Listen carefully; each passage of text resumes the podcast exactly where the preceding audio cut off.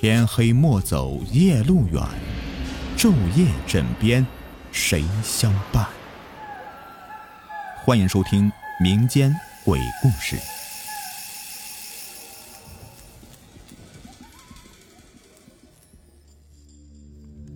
你们好，我是雨田。今天的故事的名字叫做《银行为什么夜间不上班呢》。小李刚刚大学毕业，他是外地的学生，因为想在学习的城市发展，于是就从一个招聘广告上找到一家私人银行做窗口。虽是刚开始工资不高，不过还好符合他的专业，于是他就欣然的接受了。由于小李很聪明也很能干，很快就拥有了很多的客户，渐渐的。八个小时的时间已经处理不完的他客户的业务了，于是他每天要回到家中加班到半夜才可以。但是由于大部分的资料都是要保存在公司不让带走的，这就给小李带来了很大的不便了。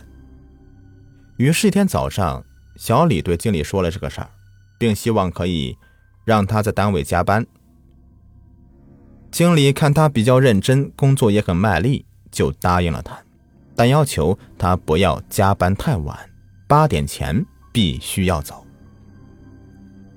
小李兴奋的答应了经理的要求。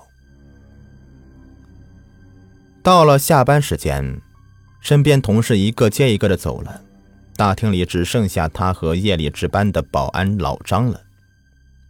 过了一会儿，经理从里面走出来，走到小李身边，记住啊，不要加班太晚。八点之前一定要回去。经理神情严肃的说着：“放心吧，我一定会小心的。”经理看着他，依旧是有些不放心，不过还是没说什么，便走出银行。接连几个晚上也没有一个人来银行办业务。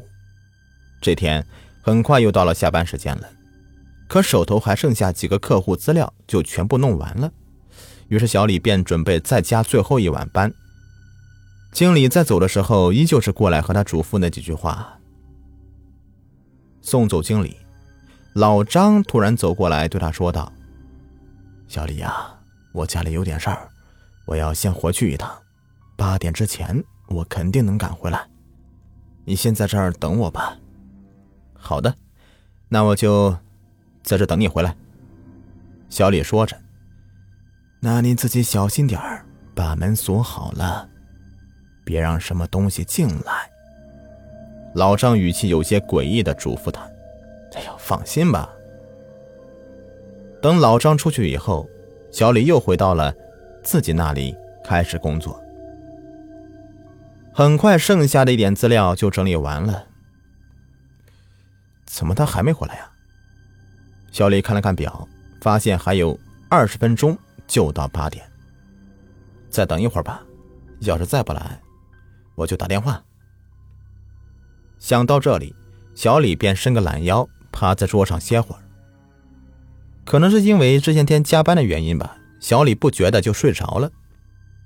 不过睡了很久，他忽然感到一阵寒冷，便骤然的醒过来。哦，我怎么睡着了？小李自言自语的，并看一下表。突然发现表上的指针居然指在了十一点的位置，呃，什么？已经这么晚了？突然，小李又感到一阵风吹过来，让他不由自主的打了一个寒颤。风是从左边柜台窗口吹进来的，他下意识的向左边望去，突然，他发现银行的大门竟然是虚掩着的。难道是老张回来了？他怎么不叫醒我呀？想到这里，小李站起来，正准备打开防盗门去保安室。就在他的手打开门上的一瞬间，突然一个可怕的念头萌生在脑海里。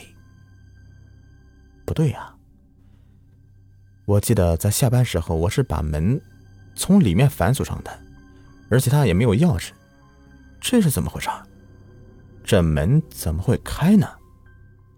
突然，小李感到一种莫名的恐怖。难道有人在这个屋子里面？想到这里，他从柜台玻璃向四周看去。经理室、保安室的门是关着的。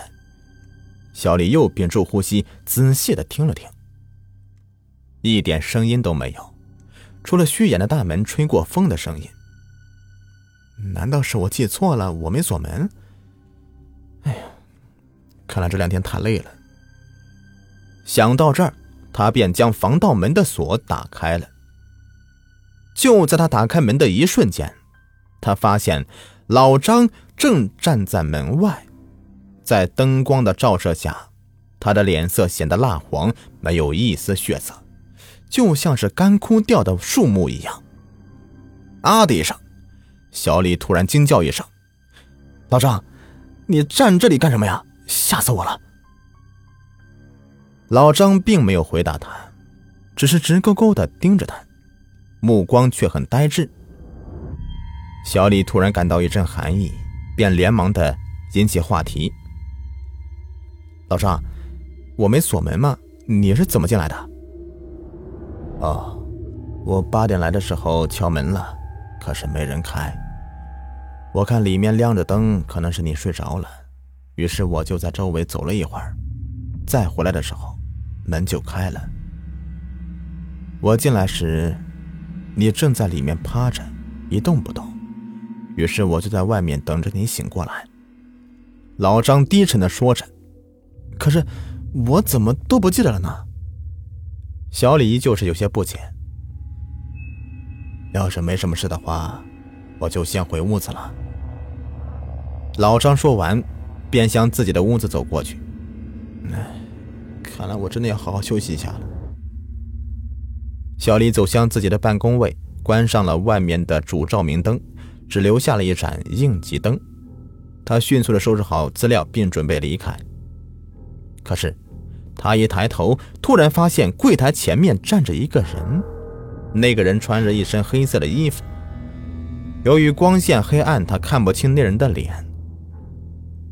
我要存钱，那人低声的说着。对不起，先生，我们晚间办不了业务的，您明天白天再来吧。小李客气的说道。可那个人并没有理会他，依旧是把钱塞进了柜台。我白天来不了，我必须晚上过来。小李接着昏暗的灯光扫一下柜台上的钱，突然，他发现那些钱竟然是死人用的冥币。陡然间，他感到背后升起一阵巨大的寒意，那种毛骨悚然的感觉让他一下子想到了经理临走时说的话。难道这都是真的？小李拼命的思索着。他不知道自己该怎么办了。怎么了？存不了了吗？突然，从小李背后传过来老张的说话声：“哎，你怎么进来的？”小李惊恐的大叫着：“你又没锁门，我直接就进来了。”老张依旧是毫无表情的说着：“需要身份证吗？”柜台外的那个人边说着，边向前递着一张纸。小李猛地回头看着他，是不是还需要看我啊？说完，那个人向前面移动着，将脸贴在了玻璃上。小李看到的是一张血肉模糊的脸，那张脸已经分不出都有什么了，所有的五官几乎是粘在一起，贴在那个脸上，有些看不清了。看来需要换一个了，要不，把你的给我好了。那人说着，便将手放在小李的脖子上。小李感觉到自己的头被活生生的给拽下来，但自己竟能感到头在移动，而且被用力的摁在了那张模糊不清的脸上。第二天清早，人们在银行里发现小李的尸体。他趴在桌上，在他的脖子上有一道深深的伤口，血已经染红地面了。他的表情很恐怖，嘴和眼睛几乎扭曲的马上就要脱离脸一样。他的眼睛瞪得大大的，似乎是看见了什么，而老张则昏倒在了保安室里。警方很快便来到银行了，并对现场进行分析。现场并没有留下什么任何的痕迹，只能初步的推断出来是小李死亡时间在晚上的八点左右。后来警方又对老张做了笔录，老张说八点左右的时候看到小李在趴着，于是他进了保安室收拾一下，正要出来叫小李的时候，就被打晕了。醒来以后就这样了。警方对老张进行了严密的调查，并没有找到老张作案的证据。最重要的是，小李所在房间的防盗门是从里面被锁上的。每个人都在猜想他到底看到了什么，可是大家都猜不到，似乎只有经理知道他看到了什么。也许是他不想将这个事儿说出去的缘故吧。于是他编造一个小李在晚上加班的时候遇到劫匪的故事。他只说老张八点左右回来的时候没有关好门，于是劫匪就趁机溜进来，并将小李杀死，抢走他旁边的东西。他并没有说小李是在十一点以后才死的。虽然他也许不知道，又或许也知道，可能小李是在八点钟被人杀害的，而十一点的时候才被鬼魂带走。实际上，小李看到的都是他死后的事情，也可能小李是在十一点的时候被鬼魂吓死的，也有可能还有别的解释。可是经理却什么都没有说。后来，那家银行的业务没有以前好了，因为小李的事情，他所有的有关客户资料也随着那天的失去的钱一同消失了。总价值约有几十万，都没有了下落。不过还好有保险公司理赔这个事儿。没过多久，这个银行就关门了，银行里的人也不知去向，没有人能够再找到他们，他们就像是在人间消失一样。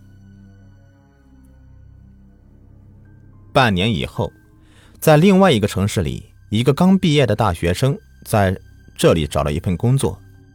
是一家私人银行里，因为是新开业务，所以人不多，只有几个业务员和一个经理，还有一个姓张的保安。此时人们也许已经忘记了小李被杀的事情了。好了，故事已播完，感谢收听。在节目的最后啊，给您推荐一个卖潮服潮鞋的商家——辉哥潮牌工作室。经营各类鞋子衣服多年了，在业内啊是数一数二的卖家，质量经得起您的考验。